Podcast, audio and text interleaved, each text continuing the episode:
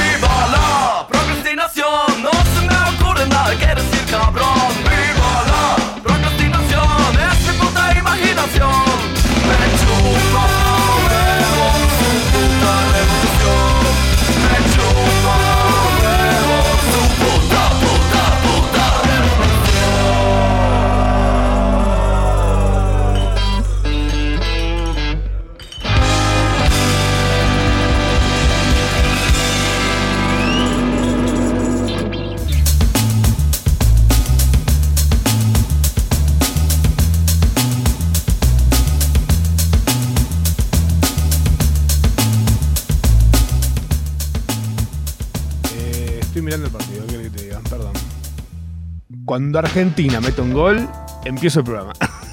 ¿Te imaginas? Tan vago iba a ser. con la tuya, contribuyente. Eh, bienvenidos, ¿cómo andan? Esto es Procrastinación Asistida, yo soy Matsorama. Ustedes son un montón de personas en este momento no mirando un partido de fútbol. Después dicen que los putos no ven, no ven partido de fútbol. Están todos mirando partido de fútbol ahora. Ah, Todos. Los putos y los no putos también. Pero los putos, mínimo, vengan acá a hablar mariconada conmigo. Hablamos de teteras, ¿eh? sexo oral entre hombres, anos, peludos, ¿eh? Lady Gaga, Madonna. ¿Qué otra cosa más es de puto? Eh, respetar a las mujeres. bueno, de lo de siempre. Bueno, ¿cómo andan? Bienvenidos, bienvenidas. La gente que está escuchando en la radio, eh, que tal vez no tiene idea o le chupa un huevo de fútbol, dice: ¿Qué mierda está hablando? ¿De qué está hablando Matsurama? Para que voy a hacer una historia avisando que vengan. Ah, ¿te imaginas que venga alguien a verlo? Ay, no, lo puse, bueno, ya fue, no puedo. Eh, bienvenidos, esto es Procrastinación Asistida, yo soy Matsurama. Es un programa que hacemos todos los jueves, de 8 a 9. De repente a la selección se le ocurrió jugar un partidito contra Paraguay. Paraguay juega al fútbol. O sea, no, no piensen que yo soy una de esas personas que le tira mierda a Paraguay gratuitamente, por Paraguay ya, sino que digo, tienen muchísimas cosas muy buenas, pero juegan al fútbol. Hay, tienen una buena selección, o esto es medio una pantomima como para que juegue Argentina, vender entradas. El kiosco. Juega Messi hoy, ¿saben? ¿No? Dos partidos después. Dos veces. Segundo tiempo. Ah, entra para el final. Como una especie de headliner. Toca el final.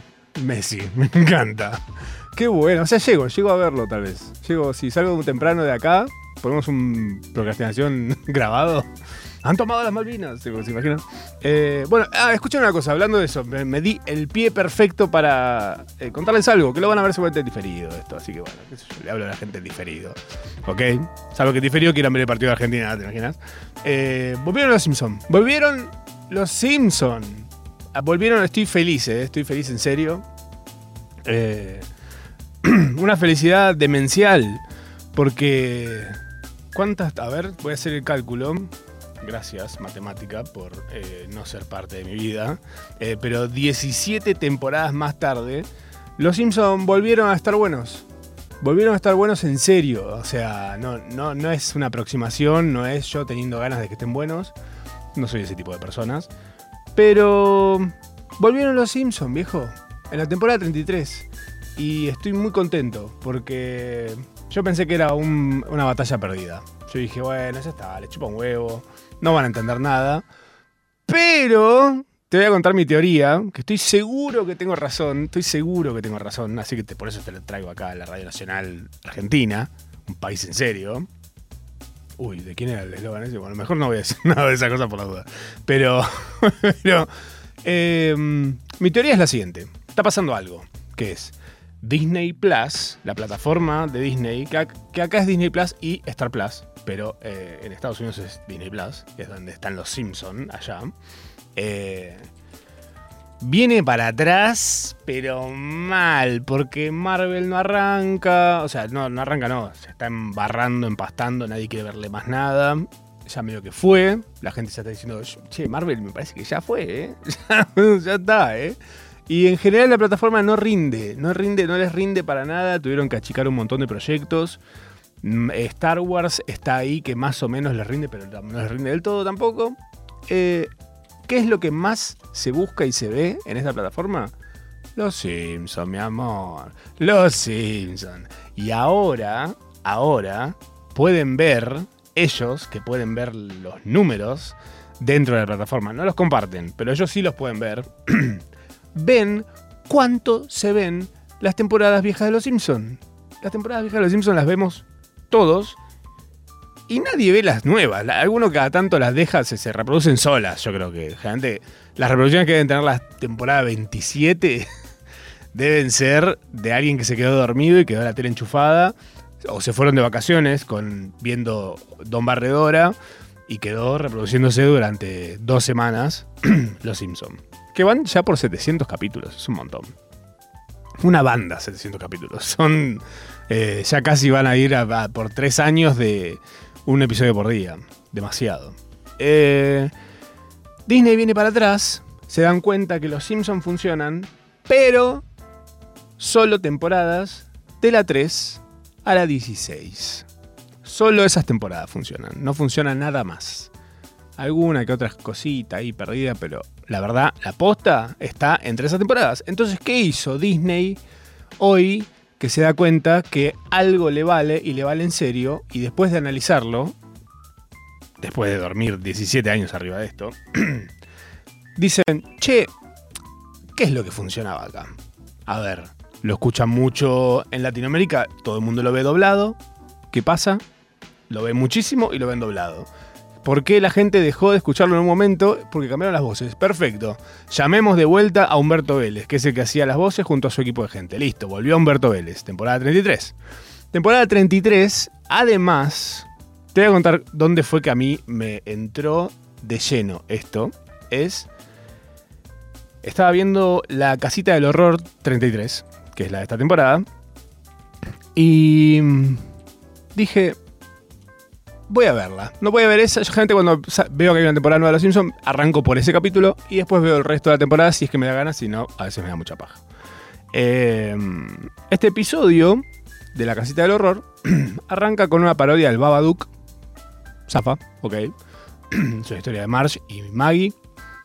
Después hay una parodia de eh, Death Note, el anime, hecho en estilo anime. Ya eso dije, ¡oh! Ay, al fin se dieron cuenta de que son la serie animada más cara del mundo.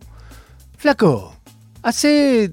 Invertí en que sea espectacular. No puede no ser espectacular. ¿Entendés? Es re planero Los Simpsons. Los Simpsons estuvo 20 temporadas haciendo agua. Al pedo, un montón de capítulos tirados a la basura porque no terminaban de entender qué era lo que pasaba. Y parece que ahora se dieron cuenta y dijeron: "Jaja, che, acá hay algo. En estas temporadas y en un montón de cosas que pasan acá, hay algo. ¿Qué es esto? Bueno, es lo que desarrollaron durante esta temporada, la temporada número 33, el tercer acto del episodio de Halloween de esta temporada, arranca con un... Venía lo más bien, ¿eh? Y de repente arranca con un pedazo del episodio 12 de la temporada 4. Arranca con Homero en el monorriel, animación de la temporada 4, ¿eh? Onda vieja escuela. Arranca el capítulo con eso, con la escena de a la grande le puse cuca, y en el momento en el que Homero dice a la grande le puse cuca, aparecen dos chabones que lo dicen también junto a él y hacen un high five. Entonces te muestran que están como una especie de simulación o de parque de diversiones donde vos podés ir a visitar los momentos más icónicos de los Simpsons. o sea, entonces esto es Simpsons World, que es como una especie de... eh, ¿Cómo se llamaba la serie esta? Westworld. ¿Lo ubican? De HBO. Bueno, hicieron una parodia de Westworld, pero con, los Simpsons y los memes en internet. Entonces es espectacular, porque aparece el Homero que se mete adentro del coso verde. eh, no, no, no, realmente no tiene desperdicio. Y a partir de ahí dije, bueno, pará, a ver esta temporada Y me encontré con un montón de guiños excelentes hacia cosas anteriores. Entonces dije, acá hubo. Hubo alguien que se avivó. hubo alguien que dijo, para, para que acá entiendo todo.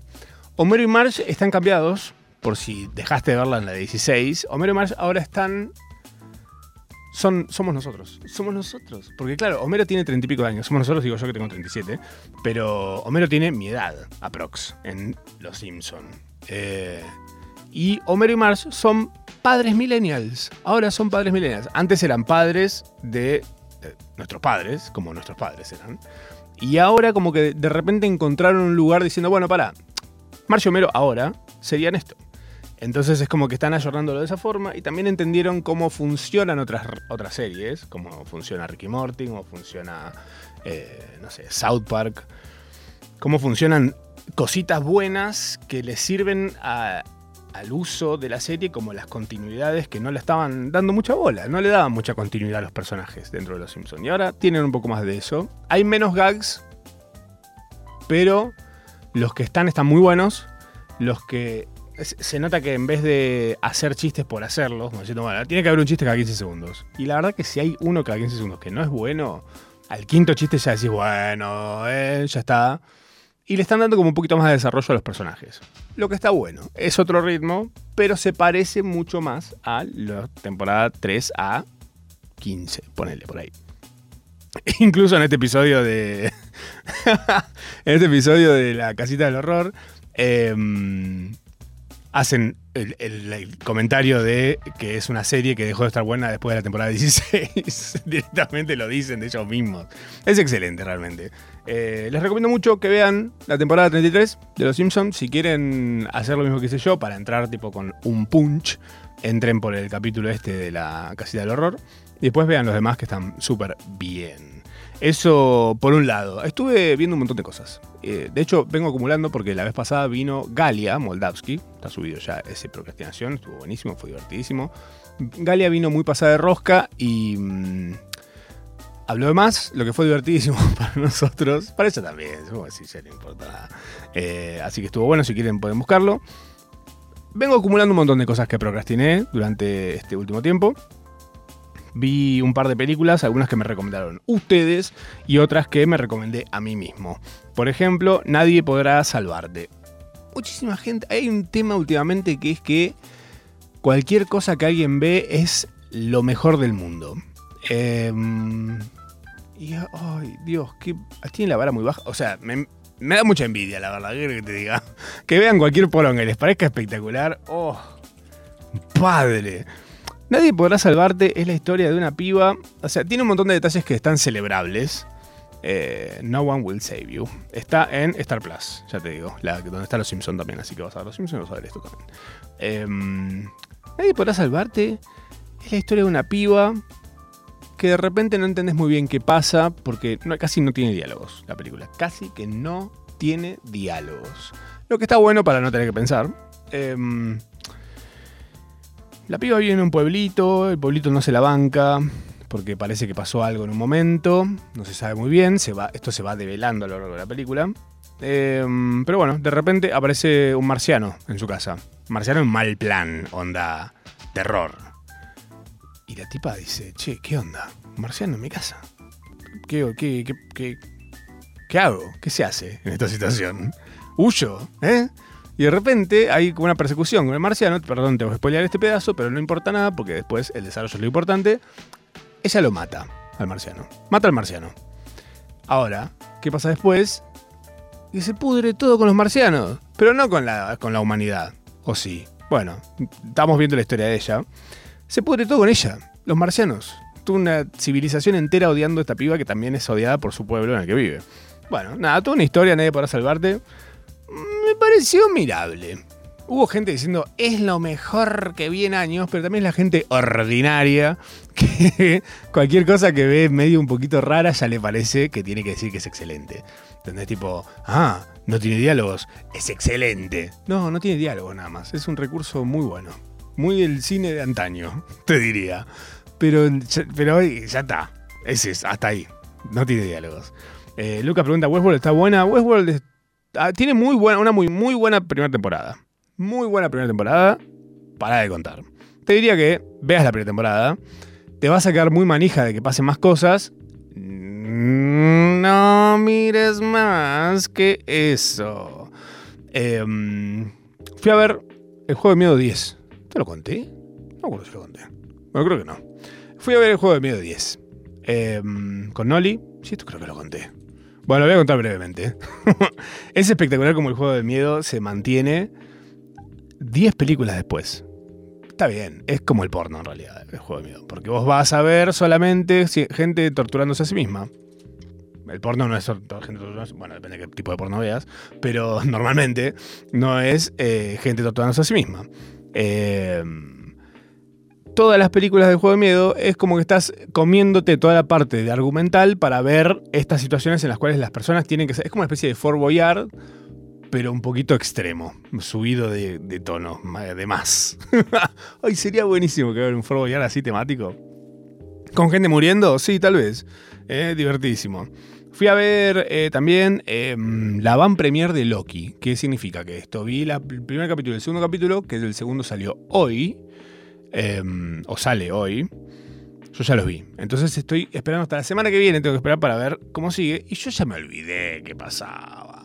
Me olvidé. No, mentira. me, me gustaron muchísimo y digo, al fin estoy viendo cosas espectaculares en el universo cinematográfico de Marvel. Y hablando de universos cinematográficos, me parece que es un concepto que hay que empezar a jubilar desde ahora mismo.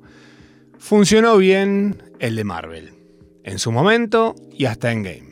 Después, un bochorno, un enredo, un embole que tenés que estar viendo 20 cosas para entender una. Lleno de referencias, te entiendo, buenísimo, te encanta a vos y al fan que es el que tiene mucho tiempo para estar metido de cabeza en esto. Pero la gente normal no está tan hasta las tetas con esto. Entonces me parece que es un buen momento para jubilar el concepto de universo cinematográfico, empezar a sacar las películas arranca y termina en tu película, fin, si después hay alguna conexión algo así que sea más en segundo plano, ¿viste? Como no sea tan, bueno, mira este pedazo de toda una historia enorme, este pedazo es una película de un personaje que no va a tener ni pies ni cabeza porque es parte de un cuadro mucho más grande, que te vas a tener que ver 20 películas y 15 series para entenderlo. Y va a terminar un evento cinematográfico espectacular dentro de 2, 3 años. No. Hasta la pandemia estaba todo bien para esa. Y yo supongo que hasta Endgame estaba bien porque se dio así en realidad. No es que lo buscaron de una forma muy directa, me parece. Pero hoy por hoy, que está como el objetivo es un universo cinematográfico, de atar y entrelazar todas las películas y series que hay. Basta, basta. El otro día vi que la gente eh, festejaba que van a como a volar a todos los actores que venías viendo hasta ahora en el universo cinematográfico de DC. Van a volarlos a todos y van a poner a todos nuevos. No es el tema, los actores no son el tema. Déjame a Henry Cavill ahí, ¿qué hace? Déjamelos a todos ellos ahí que están todos bien. El tema es. Son un montón de otras cosas, no tiene nada que ver. Pero bueno, ¿viste cuando, ¿viste cuando te echan de un laburo y decís, pero si yo no tuve nada que ver en esto? ¿Por qué me echan igual? Está bien. Te, echan porque la persona que toma las decisiones no se quiere hacer cargo. Ese es el tema. Pero básicamente es eso. Eh, otra cosa que vi que no me gustó. Estoy en esa, perdón. Pero bueno, te aviso para que no te comas el garrón. Vi Venganza. Vengeance. En HBO. Vengeance es. Te voy, te voy a leer de qué se trata. Me la recomendaron muchísimo. Siento que me lo recomendaron por un tema que ahora te voy a decir, pero te voy a leer de qué se trata. Un periodista y presentador de podcasts. Ya, ya me bajé ahí. Yo ya me bajé. Ya me bajé. Un periodista y presentador de podcasts viaja de Nueva York a Texas para investigar la muerte de una mujer con la que tuvo una relación. Me duermo encima. Este, ya con la descripción me duermo encima. Pero bueno, dije, me la recomendaron muchísimo. ¿Por qué me la recomendaron muchísimo? Esta película es eh, de humor negro y la escribió. Em, humor negro. bueno, es una forma de decirle que no tiene que ver con el humor negro que nosotros conocemos. Pero bueno, es lo que dicen. Y es de BJ Novak, que es em, el chaboncito de, de Office. El de ojos saltones, de ojos claros y saltones. Yo ya había visto una serie de él, que no me acuerdo ahora cómo se llama, pero era inmirable. era muy difícil de ver. Y de repente esta serie, esta película, perdón, es como rara y hay algo muy mm, que te saca de, de la inmersión en la película, que es la iluminación. La iluminación parece hecha por... Parece una película hecha por compañeros de la secundaria. muy, además, o sea, visualmente se ve muy eh, poco profesional, pero es muy pretenciosa la historia además. Se siente, se siente resarpada esta película, se siente que es tipo, licorice pizza, ¿Mm? Scorsese, eh, ¿eh? no. es una verga. Ay, muy aburrida. Y, o sea, te entiendo que la película sea lenta. Hay películas lentas muy buenas. Hay películas raras muy buenas. Hay cine francés bueno. Eh, hasta Wes Anderson existe. Pero esto es una poronga licuada y diluida en un montón de diálogos al pedo. Ay, no sé, debe ser. Siento que este tipo debe ser infumable en una cena, ¿viste? Vas a una cena al cumple de alguien, está Villa y Novak, y se te pone a hablar y decís, ¡ay, por qué vine! ¿Por qué tuve que venir? y el cumpleañero al lado diciendo, porque es mi cumpleaños. Y casi me muero hace dos años en un accidente terrible. Y es la primera vez que no estoy en coma en un cumpleaños. Y vos decís, ¿pero por qué justo tenía que venir Villa y hablarme de sus proyectos horribles. Dios, ¿por qué no leí un libro en su lugar? Hablando de leer un libro, eh, perdón, estoy conectando todo, puede ser. Eh, pero hoy vi en una biblioteca, en una biblioteca, en una librería, un televisor de tubo con el cartel eh, que dice Mejor lee. Muy de Batman esto. Por un, televisor de tubo, televisor viejo, los cabezones así, los grandes, con una especie de ruido de así, y en el ruido se leía mejor lee. ¿Qué entiendo la intención de ese televisor en, la... Debe, debe, estar desde cuando eran nuevos esos televisores, me imagino. Pero... Eh, siento que el concepto de leer cambió muchísimo. Y te voy a decir por qué. Yo... Ahora voy a hacer una aclaración respecto a esto. Pero cuando corro, cuando salgo a correr, fitness de repente. Eh, no, pero cuando salgo a correr no me gusta escuchar música porque la música tiene ritmo. Tiene un ritmo que a veces una canción va más rápido, una canción va más lento. Entonces de repente vos venís a un ritmo y ya te cuesta un montón tratar de llevar el ritmo de correr sin caerte. Y encima estar escuchando una canción es muy difícil. Eh, y tener que estar cambiando el ritmo de cómo corres para estar alineado a la canción, un loco. Y armar una playlist con música más o menos al mismo ritmo, no. ¿Sabes qué? Me quedo dos horas en mi casa armándola, terminé de armarla, me pidió una pizza, me tiré a ver Westworld de vuelta y, ya está, no, no, fui a correr. Eh, y además lo que me pasaba con las canciones es que escuchaba una, escuchaba dos y a la tercera decía, uy, recién muy tres canciones, ya me quiero volver a mi casa. Eso me pasaba. Entonces dije, voy a empezar a escuchar otras cosas. Empecé a escuchar podcast, pero los podcasts son cortos, generalmente. Y por cortos te digo 20 minutos, una hora. Que corro mucho más, sí, tal vez, corro mucho más. Pero en realidad no es que corro sin parar una hora, pero por ahí en una hora corro y paro, corro y paro, corro y camino, corro y me voy a comer un choripán. Pasa. sí, cómo se equilibran las cosas. Eh, dije, voy a empezar a escuchar audiolibros. Los audiolibros duran. Algunos duran 10 horas, otros duran 17 horas. Es un montón. Pero está bueno porque no tiene un ritmo. Entonces, vos vas escuchando y por ahí te reencontra, enroscás escuchando lo que están diciendo. Eh, y es como si fueras leyendo mientras corres. Y de repente te diste cuenta que estás hace dos horas y media corriendo. Las piernas te quedan tipo. Eh, el himno Toad de Futurama te quedan. Pero mmm, dije, mira qué bueno esto. Y tuve una conversación con una amiga hace no tanto que me decía, no, pero es mejor leer. No es mejor leer. Es lo mismo en realidad. Si me decís, vas a escuchar un audiolibro recontra interesante o vas a leer un libro de poesías de una de Belén Francese, sin ánimo de desmerecer al libro de Belén Francese. Se imprimió, sí, se vendió, sí, así que ¿Qué vamos a? Pero, total. no, bueno, pero digo, leer es algo que antes, antes digo, pre-internet, podías no hacer. Podías no leer. Onda, solo leer los carteles de la calle. Ese era todo tu leer. Los paquetes que estaban en la cocina, leías eso nada más. Y no leías nada más. Había gente que no leía directamente. Luis Miguel, por ejemplo. o Lea Michelle. Pero mm,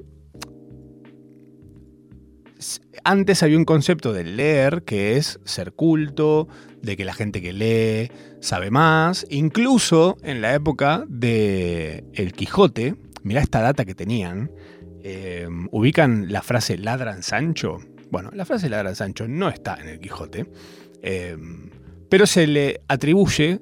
¿Por qué? Porque la gente que sí sabía leer era como el que tiene iPhone y el que no tiene iPhone. Bueno, en esa época no había iPhone, pero estaba hacerte el pija para, eh, con los que no, no sabían leer. Entonces, claro, vos agarrabas y hacías comentarios sobre un libro que supuestamente era la papa del momento, era el iPhone 15, sí. y de repente te decían, ah, sí, claro, la frase es de, del, del Quijote. ¿Ah, sí? ¿Es del Quijote? Mira qué bien. Bárbaro.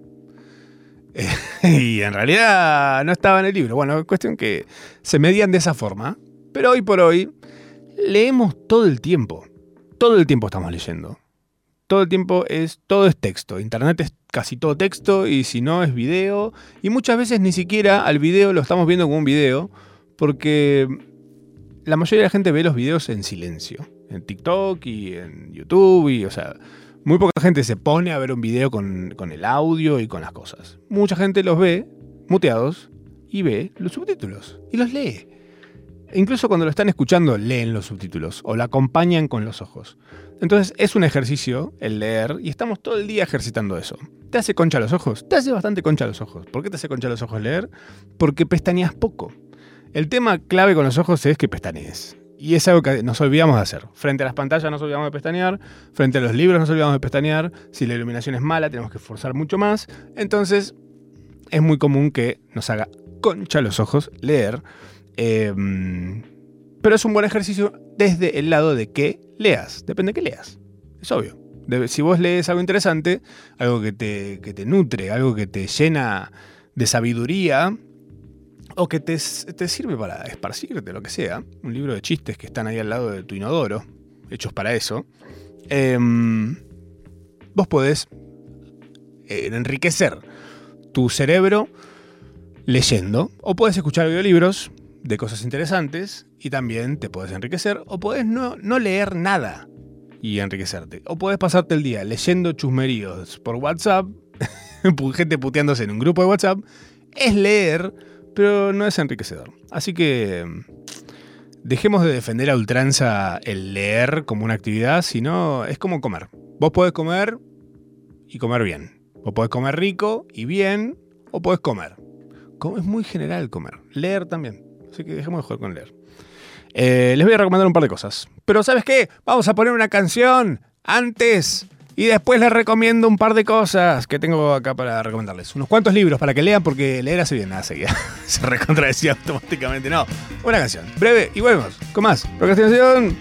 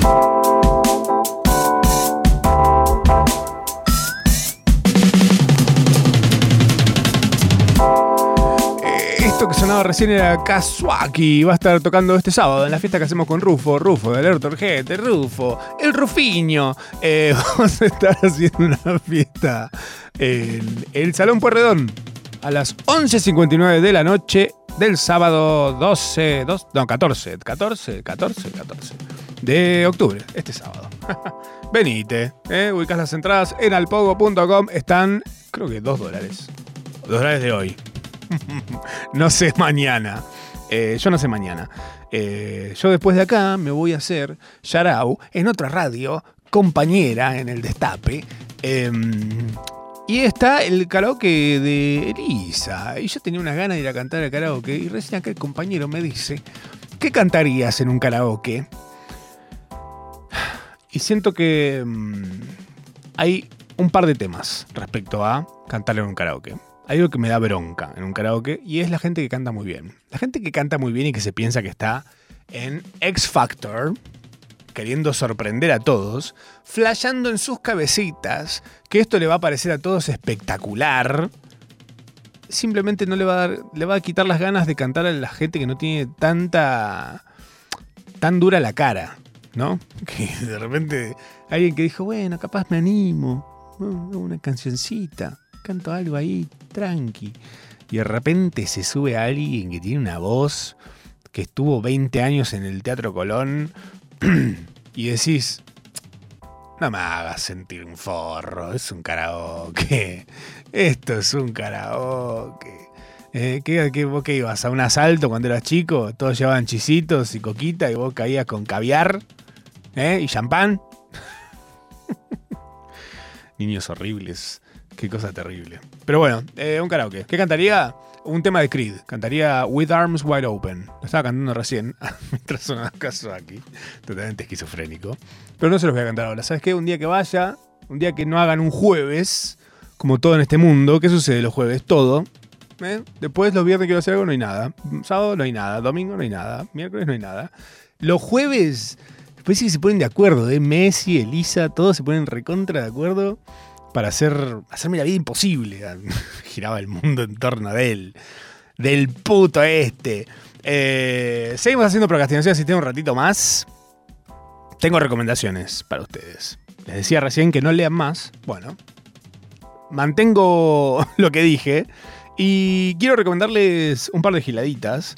Entre ellas, por ejemplo, un podcast. Un podcast nuevo. Es en inglés, les aviso. Bastante cipallo, sí, tal vez.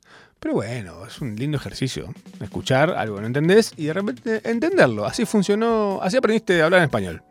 Así aprendiste. No es que estabas hablando idioma bebé y de repente hablaste un idioma español porque se te instaló el paquete. No, escuchaste a tus viejos putearse todo el día y de repente aprendiste a hablar en español. Así, así funciona. Lo creas o no. Hay que estar muy dispuesto nada más. Hay que, querer, hay que ser chusma y querer entender. Cuando sos chusma, entendés. Es muy fácil. Eh, lo que te quiero recomendar es un podcast que se llama McCartney, Una vida en letras, A Life in Lyrics, eh, que es una serie podcast donde Paul McCartney, Paul McCartney, el de la carnicería, no, Paul McCartney, el de los Beatles, eh, oh. eh, y el poeta Paul Muldoon eh, exploran las inspiraciones detrás de las canciones de McCartney, abarcando desde sus días con los Beatles hasta su carrera en solitario. Eh, estos son dos temporadas de 24 episodios, una banda. Y cada episodio habla de una canción diferente. Eh, arrancó esto el 4 de octubre, o sea, recién están empezando a salir. Son increíbles. Primero hay algo que me parece increíble que es, McCartney se acuerda de todo. Se acuerda del día, dice, ah, un 4 de septiembre del 63 estábamos pelando una papa en el borde de una ruta y dice, ¿qué estás diciendo, McCartney? Yo no me acuerdo qué hice hace media hora. No sé ni en qué vine a la radio. Y vos, McCartney, ¿eh? ¿te acordás que pasó hace 60 años? ¡Wow! ¡Qué bueno! ¿Quién pudiera? Eh, pero bueno, se acuerda de todo. McCartney entonces tiene cuentitos detrás de cada canción. Esto es algo que yo les sugerí en su momento cuando yo grabé un video con los Palmeras. Eh, hice un cameo en un video de los Palmeras y Abel Pintos. Y tuve la suerte de charlar con los Palmeras. Los, Palmeras tienen.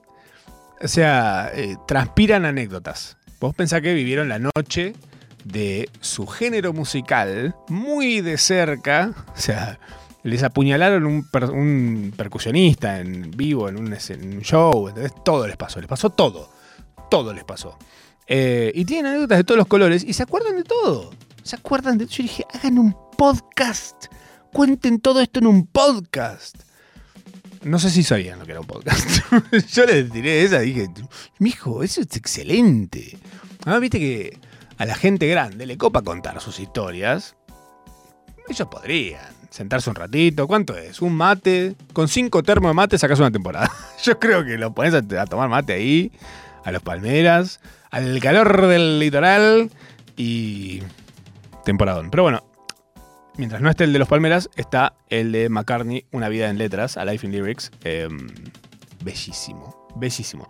Porque además hay cosas que por ahí te las explicó alguien en un blog en algún momento, como pasa con eh, Los Redondos, por ejemplo. La gente que te explicaba en una época las letras de las canciones. Bueno, lo que quiso decir el indio acá, el no quiso decir una mierda, maestro. Quiso que rime algo y sacársela de encima. Dijo, ya fue. Yanfi Fruli pone digo, ya está, vamos, que ya. Pone eso y vemos qué pasa. Después vemos si lo cambiamos.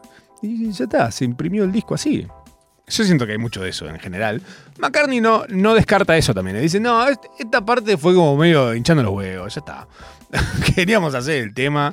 Estábamos, tenemos muchas ganas de grabar el tema que sigue, dice en un momento. No, está buenísimo eso. De repente ves la cocina de canciones que vienen medio incorporadas con la vida de uno, ¿no? Como no hace falta que escuches los Beatles, pero las sabes. Están ahí, están en el aire. Eh, buenísimos, un montón de episodios además que van a salir.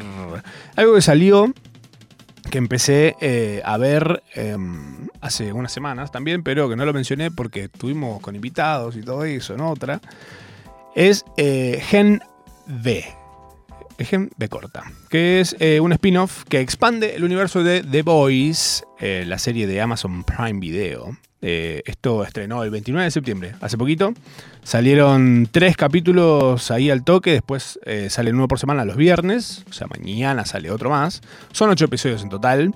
Eh, y esto te cuenta cómo el entrenamiento, o sea, es como un- una historia muy interesante de los que directamente son como una especie de eh, popstars, tu show, pero de superhéroes, porque claro, los que nosotros vemos en la serie flashean que nacieron con superpoderes. Y en realidad es que les ponen esta, los papean y listo, poderes. Entonces estos pibes básicamente lo que hacen es eso, los alteran. Eh, no te estoy spoileando nada, es básicamente la premisa muy simple y arriba de eso construyen todo lo demás que es alucinante, es excelente, realmente muy buena y además está llena de violencia, de humor. Lo que nos gusta a los chabones, minas, tetas, no mentira, minas. Pitos, porque también nos gustan los pitos. Eh, hablando de que nos gusten los pitos, salió algo de que te mencioné muy por encima, pero ahora sí lo puedo charlar un poquito más. Salió el, mm, el documental de Beckham. David Beckham. ¿Ubicas? David Beckham. Obvio que ubicas a David Beckham. Y probablemente creas que sabes un montón de David Beckham o sabes lo que necesitas de David Beckham. Pero la verdad es que este documental. Yo, mira, lo tuve, lo tuve que ver por trabajo. Y en un momento estaba involucrado, onda. ¡Viejo! ¿Qué? ¿Qué es esta historia espectacular de David Beckham? No, no, no, cuatro capítulos, nada más. Está en Netflix. Te voy a decir esto, te voy a decir la verdad. Es. El documental de Beckham dice muchísimo de Beckham. Te cuenta todo el detrás de escena de cuando pierden contra Argentina en el Mundial del 98, eh, Inglaterra. Gran momento.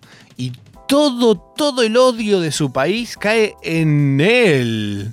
Cae en él, en un pibito, en la joven promesa. Y yo pensé que nosotros éramos forros cuando nos enojábamos y nos la agarrábamos con un jugador.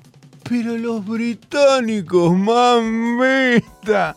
Encima que son feos, son reforros. Onda, hicieron muñecos y los colgaban de las calles, muñecos de Beckham colgados del cuello en el camino que hace Beckham hacia sus cosas, a visitar a sus viejos.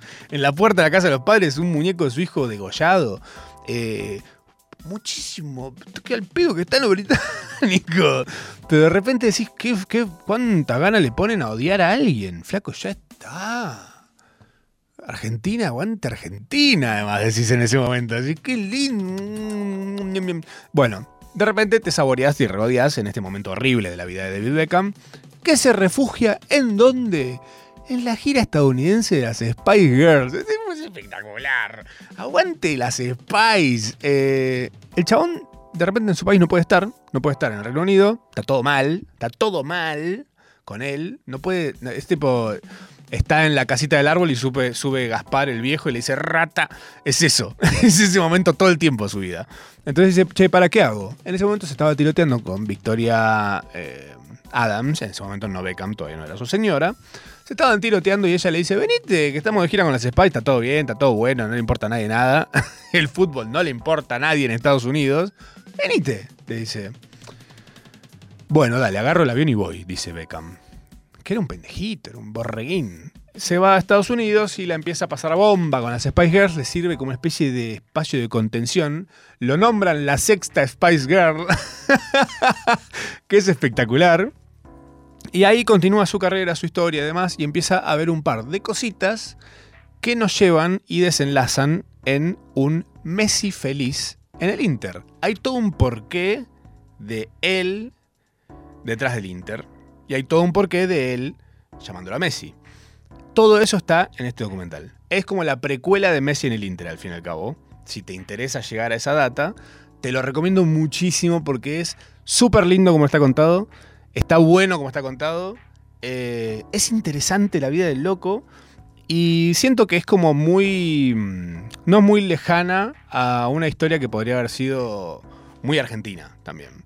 Eh, David Beckham, un, chabón, un chabonazo, al fin y al cabo, que terminó haciendo una movida muy loca y concluye con un Messi ahí al lado y decís, ¿qué es esto? ¿Qué es la próxima temporada qué es? ¿Messi? ¿El universo cinematográfico de Beckham? Ah, seguía con los universos cinematográficos de mierda. Pero no, cuatro capítulos en Netflix, la serie de David Beckham. Y hablando de gente rubia, muy fachera, que tiene episodios, Lackerman. es rubio Lackerman. Bueno, para mí es medio rubio. Em, Lackerman tiene un podcast ubicado, sí, obvio, comedia. Comedia ya está instaladísimo. la gente que ya lo escucha, lo escucha desde siempre. Eh, se suma gente, me imagino. Pero yo creo que no se debe sumar tanta gente nueva como la que yo creo que debería sumarse. Porque hay gente a la que le hablas y no, lo, lo conoce y no lo escuchó. O escuchó a algunos y no le interesaron tanto. Bueno, si sos de esas personas, si te pasó de que escuchaste comedia en su momento y no te interesó tanto, o no te enganchaste, o lo que sea, yo siento que hay como una especie de mm, power up, de elevación, de mm, un nirvana en un momento en comedia, donde con los últimos episodios, con el de Nito Artaza, el de Albinoni, el de Franchella, el de Sergio Gonal, capitulazos. Es un podcast en el que Adrián Lackerman habla con comediantes sobre el humor, la comedia, eh, de lo que laburan esas personas. Y Adrián además tiene mucha data, investiga muy bien, pregunta muy bien, la conversación se recontrada fluidísima y eh, termina siendo todo un tema que decís, che, qué grande Lackerman. Es el Andrés Calamaro del podcast. Por lo duro, no, mentira, no, cero, duro, ¿no? Pero. Mm, no, realmente es increíble y hay episodios que duran, ponele, una hora. Y decís, esto daba para tres horas más, para una, para una temporada daba. Por ejemplo, el de Sergio Gonal, el de Franchella, dan para temporadas. Son realmente increíbles. Em, tiene muchísima data y la forma además en la que buscan y revuelven en la historia de la cultura argentina, porque un montón de esta gente está metida, es parte de los pilares de la cultura argentina, que vos podés decir, ¿qué es la cultura argentina? Y la cultura argentina es eh, rompeportones, el negro Almedo, el humor argentino está forjado en eso, y todo eso que estamos queriendo como deconstruir y queriendo tirar abajo, un poco es, es la plastilina de la que estamos hechos. Ah, que estamos hechos de plastilina. Ah, eso explica un montón de cosas. Em, pero bueno, básicamente eso quería recomendarles. Estoy muy manija de ver un par de cosas. Y les voy a decir qué es. Porque hoy estoy manija y después tal vez no lo esté. Lo voy a decir ahora sí para después poder tener un recorte que habla bien de algo y decirle al director, mira lo que hablé yo en la radio. No mires el programa siguiente. Eh. Em, el director de Aterrados, no sé si lo ubican, eh, Demian Rugna, eh, sacó este año una película que se llama Cuando acecha la maldad. Ya de nombre me encanta, pero hay un tema con Cuando, acecha la maldad. Estrena ahora en noviembre, acá en Argentina. Estrenó en festivales y tengo entendido que en otros países ya está dando vueltas, porque hasta ahora vi todas reseñas de personas hablando en inglés, hablando de esta película, diciendo que es la mejor película de horror de todos los tiempos. Y la verdad te voy a decir, el director es argentino, un poco me- se me, infla, así digo, claro, pelotudo que te pensaba, mira si no vamos a ser nosotros los mejores. Wes Craven, ¿quién? No. Demian Ruña, Rugna, Rugna, Ruña, bueno, Demian. Em, vi un poco la premisa y veo que va hacia ese lugar que a algunas personas les causa muchísimo miedo, que es niños. si hay niños en una película, ¡ah! Terror. Eh, y a mí los niños me chupan un huevo, o sea, me chupan un huevo los niños en la película. Veo un niño en una película de terror y digo, ay, ojalá lo maten. Porque encima son insoportables los niños en la película de terror.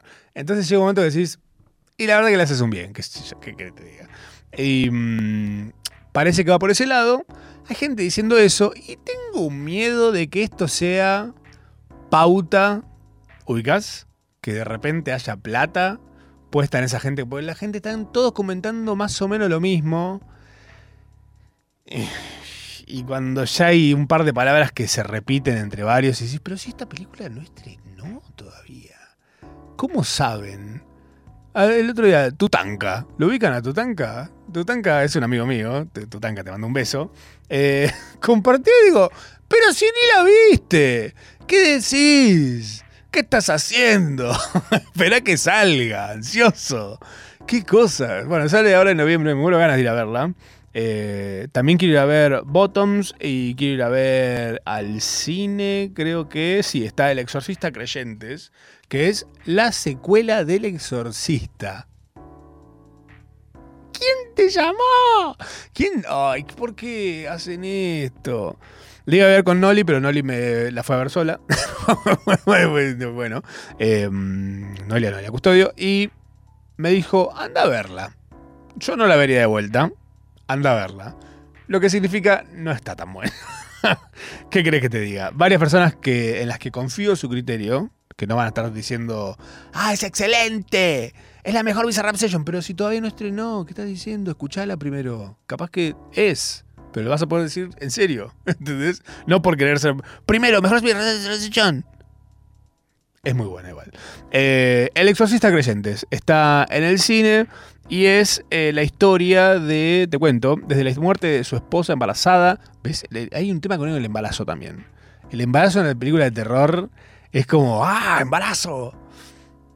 Es una persona gestando un- chaboncito. ¿Qué- ¿Por qué tanto miedo? ¿Qué te da miedo el embarazo? ¿Eh? Andá a hacer terapia en vez de ir al cine. Eh, desde la muerte de su esposa embarazada en un terremoto en Haití, a todo mal, todo le pasó todo. Eh, terremoto en Haití, hace 12 años, Victor Fielding ha criado a su hija Ángela por su cuenta. Ay, pobre Víctor. Chicos, no hay que entender a Víctor, se llama la película. No, pero cuando Ángela y su amiga Catherine desaparecen en el bosque, ¿por qué se van al bosque? ¿Por qué van al bosque? Tu mamá se murió en un terremoto en Haití. No vayas al bosque, no ves que está todo mal. Ya la premisa de tu vida es una película de terror, Ángela, no vayas al bosque. Bueno, Ángela y su amiga Catherine desaparecen en el bosque y regresan después de tres días, alta giraffe, después de tres días sin ningún recuerdo de lo que les ocurrió. típico. O sea, ¿quién va al bosque y se acuerda de lo que hizo después? Nadie. Eh, se desencadena una serie de eventos que obligarán a Víctor a enfrentarse a lo peor del mal. Hacerse cargo de ser padre. No, mentira. Y desesperado buscará a la única persona que ha presenciado algo similar antes. Chespirito. No, Chris McNeil, que es la madre de Regan, la pibita que mea como un caballo en Scary Movie. Eh, la parodia de El Exorcista. En realidad estoy hablando del Exorcista. El Exorcista Creyentes se llama. Ya la palabra Creyentes. Pero bueno, está bien. A los que quieran creer. Y también quiero ver, ¿sabes qué? Tengo ganas de ver Puan. No sé si la vieron. eh, me interesa saber opiniones. Pero vi que primero hubo gente diciendo, jaja, Puan. Y después gente diciendo, che, muy buena Puan. Gente que no diría muy buena Puan si no fuera que muy buena Puan. ¿Ok? Eh, te cuento, si quieres de qué se trata. es de María Al- Alche y Benjamín Neistat, eh, con Esbaraglia y Subioto. Marcelo ha dedicado su vida a la enseñanza de filosofía en la Universidad de Buenos Aires, cuando el profesor Caselli, su mentor, muere inesperadamente en un terremoto en Haití. Ese, mentira. Todos murieron en un terremoto. Está de moda ir a morirse a Haití, chicos, ¿qué querés que te diga? Cuando el profesor Caselli, su mentor, lo recomendó a la chica del branch morirse en Haití. ¡Ay, qué ganas de morir en Haití! Bueno, cuando el profesor Caselli, su mentor, muere inesperadamente, Marcelo asume que heredará el puesto vacante. Sin embargo, Rafael, un carismático colega, regresa de Europa para disputar esa misma cátedra. Los torpes esfuerzos de Marcelo por demostrar que es el mejor candidato desencadenarán un duelo filosófico mientras su vida y el país entran en una espiral de caos. ¡Entran! ¡Ya está! ¡Vamos, bebé! No hace falta que hagas una película para eso. Haití, ¿quién te conoce? Eh, bueno, amigos, amigas, gracias por estar acá en esta emisión de Procrastinación Asistida. Yo soy Matsurama. Espero lo hayan disfrutado. Nos vemos este sábado. Vengan a la fiesta de la Ciudad Pop que hacemos con Rufo y amigos. Eh, entradas en al Pogo, etcétera, etcétera. Chau. Nos vemos el jueves que viene a las 10 de la noche. Chau. A las 9, a las 8. A las 8. noche,